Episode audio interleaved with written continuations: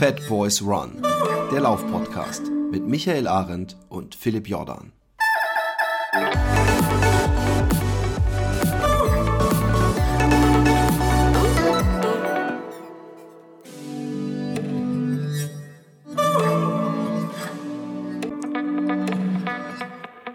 Ja, hallo und herzlich willkommen zur, keine Ahnung wie vielen Folge Fat Boys Run. Ähm, ich bin's Micha und Philipp ist nicht da, sonst würde ich nicht Hallo sagen, sondern über das Wetter reden. Ähm, ich wollte heute eigentlich einen Gast dabei haben, äh, der konnte aber kurzfristig nicht. Äh, liegt auch an Corona. Und zwar machen am Montag die Geschäfte wieder auf und ähm, da hat er mich darum gebeten, hat gesagt, mal, das wird alles ein bisschen stressig, wir müssen so viel noch tun, wir dürfen am Montag wieder öffnen. Äh, können wir das verschieben? Da ich gesagt, gar kein Problem, machen wir gerne. Stattdessen bin ich heute alleine da, auch mal was ganz Neues und äh, nehme einen Cast zum Thema Trailrunning auf. Und zwar kommen doch immer wieder Anfängerfragen, die sagen, hey, ich möchte ähm, meinen ersten Trailwettkampf machen oder ich will vom Straßenlauf aufs Trailrunning umsteigen ähm, und äh, habe da ein bisschen Angst vor, habe Angst vor den Höhenmetern, habe Angst vor dem Gelände, ich weiß nicht, wie ich trainieren soll, ich weiß nicht, was ich machen soll, damit ich den ersten Wettkampf auch ordentlich bestehen kann. Und äh, dachte ich mir, ich nehme mal kurz 20, 30 Minuten Zeit. Ich hoffe, das kommt nachher auch dabei raus. Ihr werdet sehen dann, ja.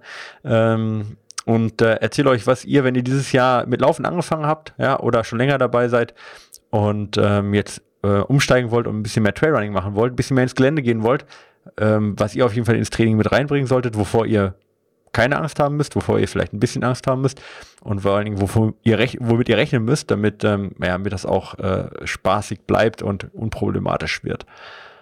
Ja, bevor wir damit anfangen äh, und sagen, was wir trainieren wollen, und das machen wir eigentlich ja bei jedem Wettkampf, ist, wir schauen uns an, was ähm, der Wettkampf eigentlich äh, Besonderes braucht. Ja, so ein 10 Kilometer Wettkampf zum Beispiel, was der benötigt, ist klar, da muss ich möglichst lange an der sogenannten Laktatschwelle laufen. Und, äh, oder möglichst schnell an der Laktatschwelle laufen. Und ähm, das ist sehr unterschiedlich, wie schnell jemand läuft. Manche, die laufen da halt nur 30 Minuten, die andere laufen dann halt 60 Minuten. Dementsprechend muss ich natürlich auch schauen, in welcher Intensität wird der Wettkampf gelaufen. Dann schaue ich mir an, auf welchem Untergrund wird, die, wird der Wettkampf gelaufen, bei welchem Wetter wird der Wettkampf gelaufen und so weiter und so fort und mache daraus die Anforderungen des Wettkampfs und versuche das Training immer so zu gestalten, dass ich genau diese Anforderungen am Wettkampftag natürlich alle erfülle, ja, sogar bestmöglich natürlich erfülle. Jetzt haben wir natürlich keinen ganz speziellen Wettkampf, aber wir können natürlich vom Trailrunning-Wettkämpfen, und ich rede jetzt mal von Wettkämpfen bis vielleicht 30 Kilometer, da können wir natürlich schon deutliche Unterschiede zu, dem, zu den normalen ähm, Straßenwettkämpfen machen. Ein wesentlicher Unterschied, und da ist es eigentlich völlig egal, ob ihr das im Mittelgebirge macht, bei euch irgendwie vor der Haustür, äh, oder ob ihr dafür in die Alpen direkt fahrt, das ist äh, das Gehen. Ja? Das ist ein wichtiger Punkt, der sicherlich oft im Training vernachlässigt wird. Das liegt natürlich daran, dass man eigentlich gar nicht gehen möchte. Gehen, gehen ist so ein bisschen die böse äh, Stiefschwester, die man eigentlich gar nicht haben möchte, sondern es ist ja eigentlich für viele gerade am Anfang, ähm, ja, ist es ja, hat es ein bisschen was mit Scheitern zu tun. Ich schaffe nicht mehr zu laufen, also muss ich gehen. Und das ist im Straßenlauf ja auch, hat das ja auch seine Begründung, weil ich im Marathon ja versuche natürlich durchzulaufen und gerade am Anfang versuche ich ja über einen Geh-Laufwechsel äh, ins Laufen reinzukommen und mein Ziel ist es immer zu laufen und nicht zu gehen. Das ist aber beim Trailrunning gar nicht der Fall, sondern beim Trailrunning ist das Gehen eine ganz normale Fortbewegungsart, ja, wie halt, äh, ja, wie das Laufen halt auch. Also es gibt, da gibt es keine Abstufung, im Gegenteil. Zielführend ist immer das, was am effizienten ist, äh, am effizientesten ist. Und gerade bei niedrigem Tempo ist, wo ich noch gehen kann, also es sind halt so ungefähr Geschwindigkeiten bis 6, 7 kmh, ähm, da ist eigentlich das Gehen immer effizienter. Und selbst gute Läufer, die selbst 1400 Höhenmeter in der Stunde schaffen im steilen Gelände, die werden ab Steigungen von 20 Prozent, und das kommt häufig vor, werden die auch immer effizienter sein im Gehen. Und normaler Läufer ist eigentlich schon bei Steigungen ab 12 Prozent immer effizienter, wenn er geht. Und gerade in den Alpen haben wir eigentlich fast immer Steigerungen von 15 Prozent aufwärts. Von dem her wäre es eigentlich immer effizienter, wenn ihr geht. Ja. Ähm, und das wird auch tatsächlich häufig gemacht. Deswegen äh, seht ihr gerade im hinteren Feld auch eigentlich die Leute nur gehen. Und das ist auch völlig in Ordnung. Ja. Aber wie gesagt, auch gerade bei den Profis haben wir immer wieder Einheiten dabei oder äh, äh, ähm, ja, Etappen dabei, wo gegangen wird. Selbst äh, bei den Profis, gerade wenn es ein bisschen längere Läufe gibt. Das heißt also, gehen sollte ich auch üben, denn beim Gehen werden andere Muskeln benötigt. Die benötige vor allen Dingen äh, den Hintern viel, viel mehr. Ich benötige aber auch ein bisschen den hinteren Oberschenkel und sogar auch die Wadenmuskulatur mehr. Vor allen Dingen benötige ich sie aber anders. Ich habe eine deutlich längere Bodenkontaktzeit. Also der Fuß steht deutlich länger auf dem Boden und ich benutze deutlich weniger ähm, die Vorspannung der Sehnen, sondern rollen natürlich mehr ab. Ja, habe eine deutlich längere äh, äh, Belastung, dafür eher eine flachere äh, Kraftspitze äh, sozusagen. Und das muss ich trainieren. Wie kann ich das denn trainieren? Das ist natürlich jetzt gar nicht so einfach, weil wenn ich natürlich im Mittelgebirge oder in den Alpen wohne, kann ich natürlich einfach rausgehen. Kann ich im Winter Skitouren gehen, die sind super. Ich kann im Sommer kann ich, ähm, kann ich viel wandern in den Bergen und kann da auch ein tolles Training rausmachen. Aber im Flachland ähm, ja, wird das dann ja schon häufig eher dann als Walking dann verschrien oder ist dann halt vielleicht nicht unbedingt das, was man dann, äh, woran man auch so viel Spaß hat. Und dazu muss man sich dann halt ein bisschen zwingen entweder man fährt ins nächste Mittelgebirge, gerade in Deutschland oder auch äh, gerade in den Dachländern, sage ich jetzt mal, wenn man nicht gerade in, in, ähm, in Flensburg wohnt, dann äh, hat man es ja eigentlich nie länger als zweieinhalb Stunden bis ins nächste Mittelgebirge. Von dem her kann man da durchaus am Wochenende ruhig mal eine Einheit äh, machen. Das ist ja auch schön, mal was anderes zu sehen. Und kann dann auch ganz bewusst die Einheit so wählen, dass man zum Beispiel sagt, ich wandere die Einheit hoch und laufe herunter. Das machen wir auch viel mit unseren Athleten statt langen Läufen. Also Wandern sollte ich auf jeden Fall am Wochenende ruhig in die Langläufe mit reinbringen. Auf der anderen Seite kann ich das natürlich auch als kurze Einheit machen, zum Beispiel auch als Regenerationseinheit. Wenn ich, wenn die Fitnessstudios jetzt wieder öffnen, kann ich das zum Beispiel nach einer Krafteinheit auch machen, um nochmal 40 Minuten auszulaufen bei einer Steigerung von 15 Prozent auf dem Laufband. Ich kann auch den Stepper nutzen, kann da auch Krafteinheiten rausmachen, ja. Und ich kann auch äh, sogar bergauf ähm, lockere Intervalle machen, ja. Also bei 15 Prozent Steigung wenn, wenn ihr jetzt nicht, sag mal, wenn ihr den, die 10 Kilometer nicht unter 45 lauft, dann schafft er auch bei 50% Steigung durchaus ähm, so euch auszubelasten im Gehen, dass da auch Intervalle drin wären. Ja, aber ist nicht unbedingt der, der Standard. Also Gehen auf jeden Fall ganz wichtig, äh, kann man eigentlich zum Wettkampf hin nicht genug machen, ähm, weil es auch das sein wird, was er im Wettkampf häufig macht. Ähm, da muss man natürlich dann auch schauen, wie, wie ist ungefähr die Verteilung. Aber erstmal würde ich mal unterm Strich sagen, nicht oft genug, weil im Zweifel gehen alle zu wenig im Training. Und das tut euch halt gut, wenn ihr in den Wettkampf reingeht und ihr wisst, jawohl, gehen habe ich gemacht. Und das ist tatsächlich ein Riesenunterschied, ähm, auch von der Effizienz her. Wenn jemand schafft, lange, effiziente Schritte zu gehen, dann ist das ein Riesenvorteil beim Trailrunning. Das ist, äh, ist auf jeden Fall der erste ganz wichtige Punkt. Vergesst das Gehen nicht und nicht von vornherein gehen als, als negativ ansehen, sondern einfach als ja, eine Möglichkeit, noch effizienter sich fortzubewegen. Kommen wir zu Punkt zwei. Das sind die wechselnden Intensitäten. Wenn wir jetzt mal auf die Straße schauen, dann versuchen wir eigentlich eine Intensität, ja, ein Tempo möglichst gleichmäßig durchzulaufen. Klar, ich kann mal ein positives oder negatives Split, äh, Splitting machen im Pacing, dann äh, bin ich mal fünf Sekunden schneller in der ersten Hälfte als in der zweiten. Aber im Endeffekt äh, sind die Intensitäten sehr, sehr ähnlich. Beim Trailrunning ist das nicht so. Da kann ich mich bergauf ausbelasten und bergab bin ich durchaus in einem Pulsbereich von vielleicht nur 50 Prozent des Maximalpulses. Also ist gar keine, gar keine wirkliche, gar keine wirklich belastende Ausdauerleistung dann bergab, sondern eher eine muskuläre Belastung. Gleichzeitig habe ich manchmal eben flache Etappen, wo ich mich ein bisschen ausruhen kann und dann wieder einen kurzen, ganz steilen Anstieg, wo ich vielleicht, wo mein äh, Puls äh, mal kurz durch die Decke geht. Also ich habe viele wechselnde Intensitäten. Das äh, sind viele nicht gewohnt und ich kenne das halt von vielen, die aus einer Straße kommen, die macht das äh, ziemlich platt. Was ich da machen kann oder was ihr da machen könnt, sind halt zum Beispiel Fahrtspiele. Fahrtspiele sind Läufe mit wechselnden Intensitäten ohne Struktur. Also das heißt, ihr lauft mal zwei Minuten so schnell ihr könnt, dann lauft ihr wieder fünf Minuten ganz locker. Dann macht ihr daraus einen zehn Minuten Tempolauf, ja, vielleicht in der Intensität, sage ich mal, dass ihr sagt, okay, ich hätte vielleicht noch 30 Minuten länger laufen können, dann lauft er wieder 20 Minuten locker. Dann kommen ein paar Sprints danach und so weiter. Also ihr spielt quasi mit dem Gelände oder spielt mit dem Tempo. Ja, das Ganze nennt man Fahrtspiele und hilft halt dabei, dass der Körper flexibel bleibt in der Energiebereitstellung, ja, und dementsprechend ähm, auch effizient ist, weil er dann lernt auch, wenn er die Energie gerade nicht mehr braucht, wieder in den Fettstoffwechsel zu, zurückzukommen. Das gleiche kann ich mit Wechselläufen machen, die sind durchaus strukturierter. Da kann ich zum Beispiel ein Kilometer ein bisschen schneller, ein bisschen Kilometer, ein Kilometer ein bisschen länger, äh, ein bisschen langsamer laufen. Da würde ich so pendeln zwischen Halbmarathon-Tempo und einem lockeren Dauerlauf. Ein Kilometer schnell, ein Kilometer langsam. Dann habt ihr auch einen ständigen Wechsel zwischen viel Kohlenhydraten und wenig Kohlenhydraten im Verbrauch. Und auch da muss der Körper und die, die Muskelzellen ähm, ja, ständig die, äh, die Verbrennung, die aerobe Verbrennung anpassen, ja, und dementsprechend auch den Enzymbesatz ähm, und auch die Transportmöglichkeiten in der Zelle. Weil beides wird dann aerob, also mit Sauerstoff im Zellkern verbrannt und die Kohlenhydrate und die ähm, Die, die Fette werden aber anders eingeschleust in den, in den Zellkern zu den sogenannten Mitochondrien. Und diese Einschleusung und diesen Wechsel der Einschleusung, den kann ich damit üben, um dann halt flexibel zu bleiben und nicht unnötig lange zum Beispiel im Kohlenhydratstoffwechsel zu bleiben, obwohl ihr schon im Downhill seid.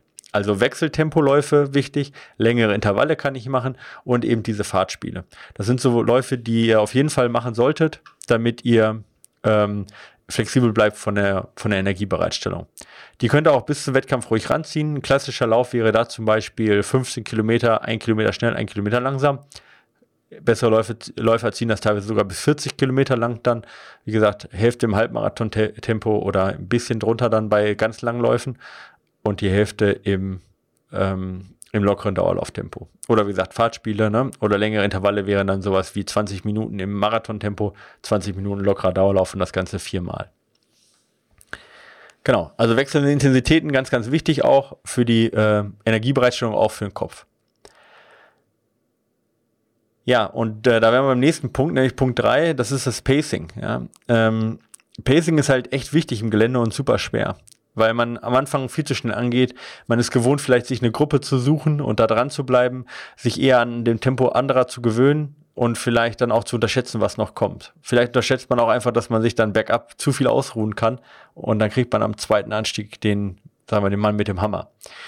Denn auch beim äh, beim Trailrunning, beim äh, äh, oder bei, bei der Erschöpfung ist Trailrunning nicht ganz so linear wie ähm, wie beim Straßenlauf. Beim Straßenlauf wird es ja eigentlich zunehmend schlechter. Manchmal hat man noch eine zweite Luft, aber das ist dann eher, sag ich mal, ein bisschen glücklich. Beim Trailrunning ist es anders. Da hat man Höhen und Tiefen, genauso wie das Gelände das auch vorgibt. Und dann kann es mal sein, dass man einen Anstieg total leidet, sich dann aber wieder erholt, auch im Downhill. Oder auch andersrum, dass der Uphill gut war, dann kommt der Downhill und beim zweiten Anstieg ist dann die Kraft aus. Deswegen ist es wichtig, dass ihr von vornherein nicht zu schnell angeht. Und das sollte man äh, auch üben, wie lange man wie ähm, schnell laufen kann. Da helfen natürlich äh, Gadgets wie Wattmesser oder, oder Watt äh, oder äh, Herzfrequenzgurt. Ihr könnt das aber auch an der, an der Atmung machen. Versucht mal äh, im Training auch ganz wechselndes Gelände zu laufen. Also ständig wechselndes, welliges Gelände, wenn es geht. Ja, wie gesagt, zur Not auch mal dann äh, mit dem Auto mal irgendwo hinfahren und das trainieren und versucht dann immer die ganze Zeit ein Schrittmus, ein Schrittrhythmus, also ein, also immer den gleichen Rhythmus, zum Beispiel, ich sage jetzt mal 165, 170 Schritte in der Minute und gleichzeitig auch immer den gleichen Atemrhythmus. Zum Beispiel drei Schritte einatmen, drei Schritte ausatmen oder vier Schritte einatmen, vier Schritte ausatmen. Egal, was das Gelände vorgibt, ihr behaltet euren Rhythmus bei und passt nur eure Schrittlänge und damit euer Tempo an und die Intensität bleibt gleich. Das heißt, ihr könnt auch immer den gleichen Atemrhythmus beibehalten. Das Einzige, was sich quasi dann eben anpasst, ist das Tempo durch die Schrittlänge. Damit lernt ihr im Prinzip, egal welches Gelände kommt, euer Tempo so anzupassen, dass ihr den Rhythmus nicht verliert und gleichzeitig eben auch direkt merkt, wenn ihr zu schnell unterwegs seid, dann nämlich, wenn ihr merkt, ich kann den Atemrhythmus nicht mehr halten und ähm, könnt dann schnell genug anpassen, bevor ihr komplett platt seid. Und müsst nicht ständig auf die Uhr gucken. Also ein gleichmäßiges Pacing und ein ausgleichendes Gelände also bei Anstiegen eher ein bisschen zu langsam, wenn es bergab geht, eher ein bisschen zu schnell. Ist auf jeden Fall wichtig, um möglichst effizient zu laufen. Und das könnt ihr so üben. Wer da ein bisschen was noch zu, zu wissen möchte, ähm, im, im, bei YouTube unter ähm, Trail TV gibt es einen kleinen Beitrag äh, von, von mir auch zu dem Thema, auch zum Thema Technik Bergauf, Bergab. Schaut euch das bei YouTube an und da erkläre ich das auch nochmal ein bisschen genauer. Genau, dann kommen wir zur nächsten Sache, eben auch zur psychologischen Geschichte der Verschiebung im Feld und des Pacings ihr werdet ganz viele haben, die viel zu schnell angehen. Es werden einige, wird einige geben, die sind viel, viel schneller im Downhill als ihr. Und auf der anderen Seite sind welche viel langsamer im Downhill, aber dafür sind sie, äh, äh, weiß ich nicht, bergab super. Also es sind ständige Verschiebungen im Feld. Lasst euch davon nicht nervös machen. Zieht euer Ding durch. Ihr werdet sehen, hinten raus sterben, ein Drittel der Läufer sterben beim Trailrunning immer. Ja, das ist noch schlimmer als auf, beim Straßenlauf und lasst euch nicht von anderen nervös machen, nur weil die schneller im Downhill sind oder schneller im Uphill seid, äh, sind. Ja, äh, zieht da euren Stiefel durch. Am Ende des Tages, sag ich mal, gewinnt derjenige, der den schnellste Durchschnittszeit hat und nicht derjenige, der zwischendurch mal vorne war. Also von dem her, lasst euch da nicht irritieren äh, äh, seid darauf vorbereitet, dass es ständige Verschiebungen gibt, dass ihr vielleicht auch ein bisschen gestresst seid, dass hinter euch ein bisschen welche mit den Hufen scharren, dass sie nicht an euch vorbei können, äh, weil der Trail relativ schmal ist. Damit müsst ihr aber rechnen, oder damit müsst ihr rechnen, lasst euch davon nicht nervös machen. Ähm, bleibt bei eurem Pacing, kontrolliert eure Atmung, kontrolliert eure Schrittfrequenz, bleibt in eurem Rhythmus Und wenn jemand überholen möchte, dann sagt er das schon oder er geht an euch vorbei, ja, oder er geht mal ganz kurz, das ist, macht, das ist auf jeden Fall auch nett. Mal kurz an die Seite, lasst eine Gruppe vorbei, die hinter euch ist und dann lauft ihr weiter, aber lasst euch nicht verrückt machen. Die nächste Sache, die sicherlich äh, noch wichtig ist, ich merke, ich komme nicht auf 30 Minuten, ich ziehe das hier ziemlich hart durch. Es ist aber heute nicht witzig. Heute ist halt nur Inf Information, ja. Ich habe auch keinen, worüber ich mich lustig machen kann. Dann, äh, da seht ihr, dann, dann dauert so ein, so ein Cast halt nur 20 Minuten statt einer Stunde. Ähm, genau, nächster Punkt ist, ist Gepäck. Ja. Ähm, nicht jeder Lauf muss mit Gepäck sein, vor allen Dingen auch nicht jeder Wettkampf ist mit Gepäck. Gerade so 20 Kilometerläufe, da sind häufig auch gar keine Gepäck, ist gar kein Gepäck notwendig aus Sicherheitsgründen, gerade im Gebirge, wird dann trotzdem Gepäck empfohlen, falls sich jemand verläuft und ja, einfach nur, damit man sich so ein bisschen absichert als Veranstalter. Trainiert mit Gepäck, nehmt ein bisschen Gepäck mit, aber übertreibt es nicht. Nicht jeder Lauf mit, muss mit Gepäck gemacht werden. Äh, da reicht das, wenn es durchaus bei den langen Läufen macht. Trainiert da auch dann auch schon eure Ernährung. Denn auch gerade beim Trailrunning ist es so, dass ihr ja nicht alle fünf Kilometer immer ähm, ähm, eine, einen ja, Checkpoint habt, die sind ungleichmäßig, ja, und da müsst ihr äh, gucken, dass ihr einen äh, Essrhythmus und einen Trinkrhythmus beibehaltet, vor allem das Trinken nicht vergesst. Und das ist ganz wichtig, dass ihr das auch während äh, des Trainings schon mal übt. Als Zielgröße bei langen Läufen sagt man dann so 60 bis 80 Gramm Kohlenhydrate pro Stunde. Das ist sicherlich nichts, was man braucht, wenn man anfängt und nur 20 bis 30 Kilometer laufen möchte. Also von dem her ähm, reichen da schon 40 Gramm, also ein Gel, ein bisschen mehr als ein Gel pro Stunde reicht aus, damit man da hinten raus nicht den Tod stirbt. Aber probiert das auf jeden Fall im Training, nehmt euer Gepäck schon mit. Ja. Im Zweifel kann ich aber auch sagen, sind die Gepäcke von Anfängern immer zu schwer. Ja, also von vornherein am Gepäck sparen macht auf jeden Fall Sinn, denn jedes Gramm, was ihr mehr mitnehmt, kostet natürlich Zeit und auch Kraft und auch Spaß. Der letzte große Punkt, den ich noch ansprechen möchte, ich habe noch dreieinhalb Minuten für die 20 Minuten, mal gucken, ob ich schaffe, ist Downhill. Ja. Da kann ich natürlich aber jetzt auch zwei Stunden drüber reden, mache ich aber nicht. Ähm, Downhill ist natürlich in erster Linie eine Technikfrage, gerade auch, und auch eine Angstfrage. Ähm, Im Downhill, Downhill muss man natürlich trainieren und man muss sich immer wieder ein bisschen aus seiner Comfortzone rausbewegen und sich ein bisschen mehr trauen. Ja. Ähm, da, das kann man nicht, das kann man nicht vorbereiten, wenn man es nicht übt. Also von dem her kommt er nicht daran vorbei. Was ihr aber machen könnt, ist die Zeit, die ihr im Downhill verbringt, dass ihr die auch nutzt. Also nicht nur irgendwie immer runterkommen, sondern wirklich konzentriert laufen, schauen, wie kann ich meine Technik verbessern. Und da sind halt drei ganz wichtige Punkte, die ihr da immer kontrollieren solltet, ist erstens, mache ich kleine Schritte, mache ich viele kleine, schnelle Schritte. Also lande ich nicht auf der Ferse, sondern lande ich eher auf dem Mittelfuß und, und bin die ganze Zeit flexibel. Ist mein Körperschwerpunkt in der Mitte? Ja, im Tenden in der Tendenz eher ein bisschen weiter nach vorne als nach hinten. Anfänger haben eher die Tendenz, sag ich mal, ihren Kopf und ihren Oberkörper zu schützen und hängen, hängen dann eher ein bisschen weit hinten drin und sind dann eher Beifahrer im eigenen Körper. Also lieber aktiv nach vorne. Ja.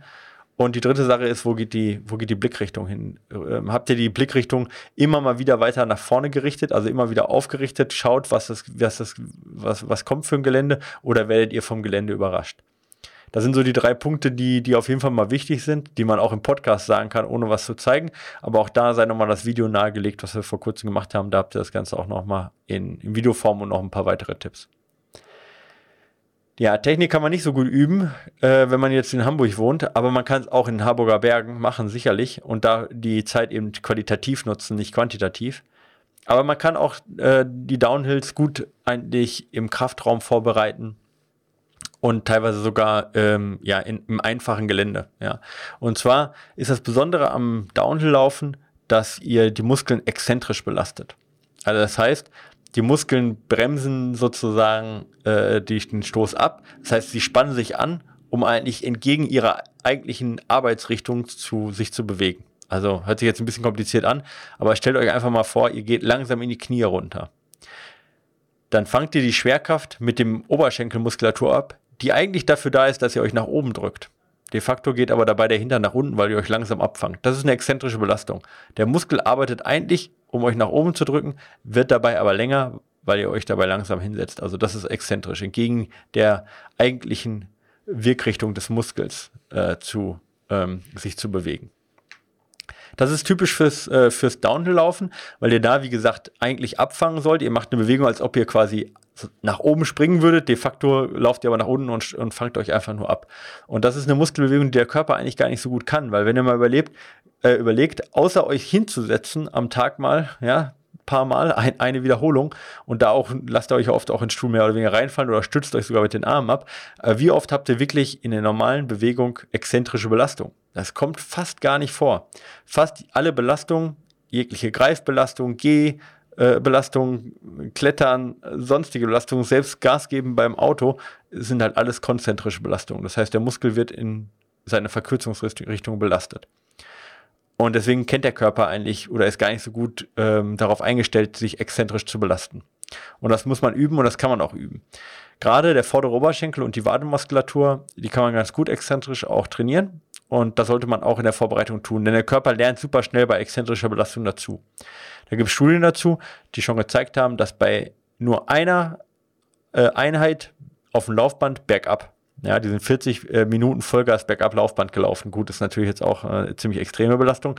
Aber hat man gemerkt, dass selbst drei Wochen danach noch deutlich weniger Muskelschädigung bei der Wiederholung dieser Einheit dabei war, als bei der ersten Einheit. Also die haben quasi, selbst diese Einheit hat deutlich schon Verbesserungen gezeigt. Man braucht also jetzt keine vier Monate Exzentrikübung machen. Da reichen schon acht bis zehn Einheiten in der Vorbereitung von so einem Wettkampf, damit ihr danach keinen Muskelkater habt und auch während der Einheit, dass ihr euch da nicht verletzt und auch die Kraft nicht ausgeht. Was sind das für Übungen, die ihr machen könnt? Zum einen sind das natürlich, was ich gerade schon gesagt habe, langsame Kniebeuge. Zum Beispiel, ihr setzt euch in den Türrahmen rein und rutscht mit dem Hintern ganz langsam nach unten. Wer das ohne weiteres hinkriegt, kann natürlich da auch Gewichte zunehmen. Ich rate dabei immer zu geführten Gewichten, ja, also an der Multipress zum Beispiel oder auch an einer, an einer ähm, äh, Leg Extension Gerät, also an dem Gerät, wo ihr die quasi das, so, so ein Polster auf dem Schienbein habt, was ihr da nach oben drückt. Nur, dass ihr in dem Fall mit beiden Beinen zum Beispiel das nach oben drückt, das Polster, und dann aber mit einem Bein nur ablasst. Also die Hauptbelastung ist dann auch extensiv, nämlich durch das Herablassen. Oder aber eine Beinpresse wäre auch möglich, wo ihr dann langsam auch eben nachgibt und dann wieder mit beiden Beinen die Beinpresse wegdrückt. Das sind alles Exzentrikübungen für den Oberschenkel. Für die Wade ist es eben äh, äh, exzentrisches Wadenheben. Das heißt, man geht da auch mit beiden, drückt sich mit beiden Beinen, drückt da die Ferse nach oben und senkt dann die Ferse langsam ab, zum Beispiel auf der Treppenstufe oder halt auch ähm, bei ähm, einer alter Multipresse ähnliches. Das sind Übungen, die man mit der Wade machen kann. Gerade Oberschenkel, Wade, vor allen Dingen auch der Oberschenkel, sind verantwortlich für sehr viele Ver Überlastungsverletzungen für Anfänger im Trailrunning. Patellasehne, ja, und Wade auch häufig auch für Shinsplints, also Schienbeinschmerzen. Und die könnt ihr gerade mit diesen äh, einfachen Übungen sehr gut vorbereiten. Wie gesagt, dauert nicht lange. Achtmal ins Fitnessstudio gehen, diese Übungen machen und da braucht ihr auch keine halbe Stunde, sondern da reicht das schon, wenn ihr zehn Minuten äh, insgesamt trainiert für diese Exzentrikübungen, ruhig ein paar unterschiedliche. Und das reicht völlig dem Körper aus, dass sich daran gewöhnt und dann deutlich weniger Muskelschädigung hat, deutlich weniger Faserverletzungen, also Mikrofaserverletzungen und auch weniger ähm, Mikrotraumen, das heißt also auch Zellzerstörung, beziehungsweise auch, ja, genau, Zellzerstörung, was man eigentlich ganz gut dann auch immer messen kann, wenn jemand Exzentrik-Training hat, dann gibt es so Marker, die gehen nach oben, ja, zum Beispiel Kreatinkinase, da weiß man, die Zelle ist geplatzt, also da gehen tatsächlich Muskelzellen kaputt. Und das könnt ihr euch ja denken, wenn nach dem ersten Downhill die Zelle kaputt ist, dann könnt ihr die im zweiten Downhill nicht mehr gebrauchen. Also von dem her zusehen, dass die Zellen heiler bleiben und das macht er eben durch dieses Exzentrik-Training und dann funktioniert auch die Kraft noch im zweiten Anstieg. Genau. Wir sind jetzt bei 23 Minuten ich glaube, für alle, die jetzt so mitgeschrieben haben, ihr habt erstmal genug zu tun. Das sind so die Basic-Tipps. Natürlich gibt es noch 150 andere für Fortgeschrittene. Aber ich dachte mir, ich nutze die Zeit mal und mache mal hier so, jetzt sind es 25 Minuten ungefähr geworden, Tipps für den ersten Trail-Wettkampf als kleinen, ja, sozusagen als kleinen Happen bei der Regenerationseinheit unter, unterwegs. Nächste Woche sind wir wieder komplett da. Wir haben auch wieder einen Gast jetzt, der, wie gesagt, der dann nächste Woche vermutlich kommt. Und dementsprechend habt ihr uns dann in voller Stärke heute mehr Informationen, weniger äh, Entertainment, damit müsst ihr leben. Aber ja, ich glaube, das könnte auch ganz gut. Ich wünsche euch ein schönes Wochenende. Kleines Update noch. Wetter läuft. Wetter ist super, ja, für Philipp. Ja, also hier scheint die Sonne. Philipp ist auf Texel, da scheint auch die Sonne. In dem Sinne, macht's gut, bleibt uns gewogen und äh, ja, vor allen Dingen bleibt gesund. Ciao.